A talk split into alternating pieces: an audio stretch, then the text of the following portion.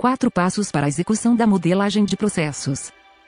Olá, seja muito bem-vindo a mais um podcast do Universo BPM. Nós entramos aqui no episódio número 4 de um total de 6.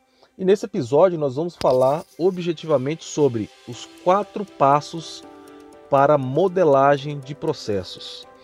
E nós falamos aqui sobre alguns temas, sobre algumas reflexões e agora nesse episódio a gente vai para uma parte mais objetiva.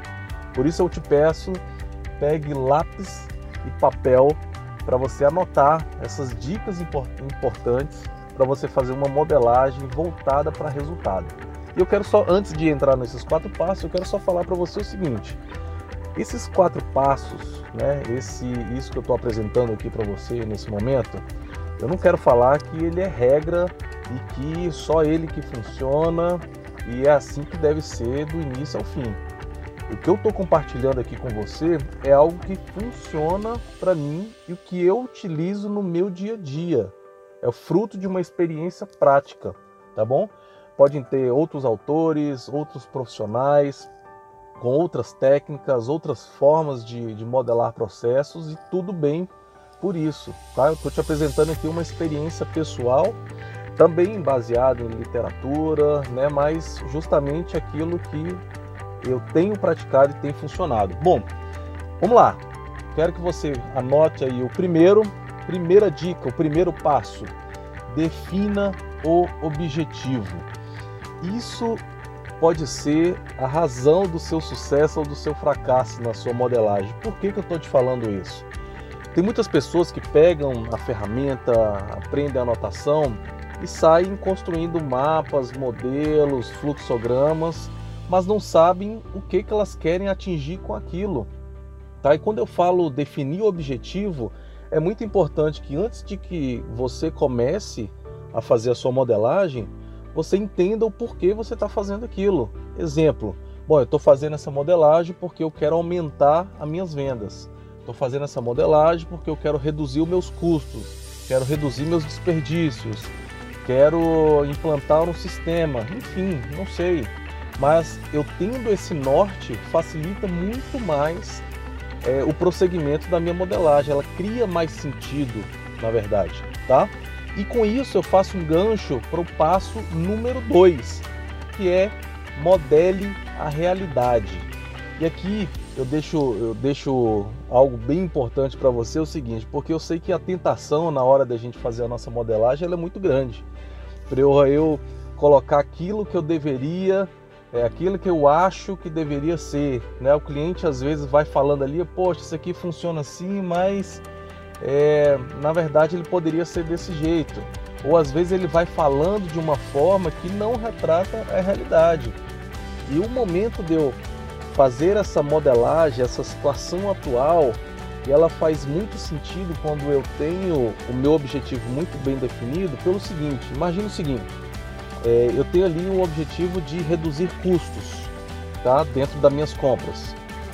Quando eu vou modelar a realidade, o meu olhar, o meu foco já vai vir muito mais apurado para atingir aquele objetivo. Então eu vou modelando o meu processo, já vou visualizando ali no meu modelo onde é que tem desperdício de, de custo, onde é que o custo está muito alto, onde é que eu estou perdendo dinheiro, onde é que eu estou perdendo recurso. Então, a, a, o meu foco ele fica muito mais calibrado quando eu tenho um objetivo definido e quando eu realmente modelo a verdade. Esse momento é importante para que você possa justificar todo o seu trabalho, né, que você foi contratado.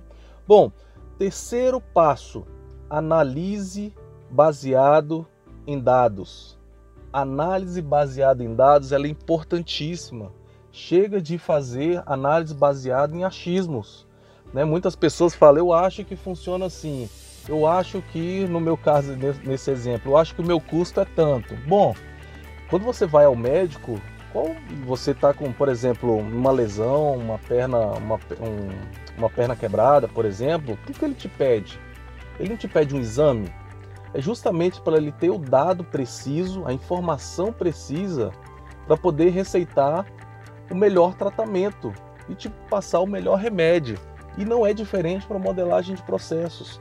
Eu preciso levantar os dados que retratem aquela situação para que eu possa prescrever a melhor solução, o melhor remédio para aquela dor, no caso, tá bom?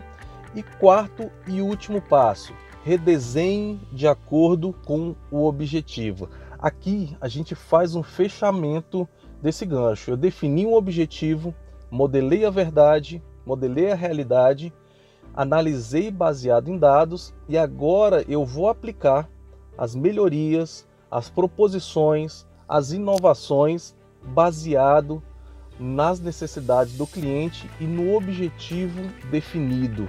É muito importante que a gente consiga fechar esse ciclo para que a gente não se perca no momento da modelagem. Isso acontece demais.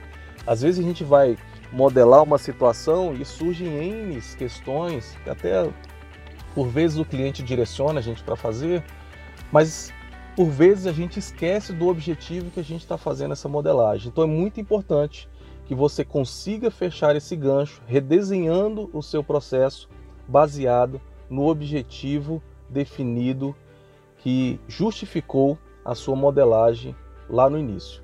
Tá bom? Espero que você tenha gostado desses quatro passos para uma modelagem de processos baseado ou voltada para resultados. Tá bom? Muito obrigado e nos vemos no próximo episódio. Até mais!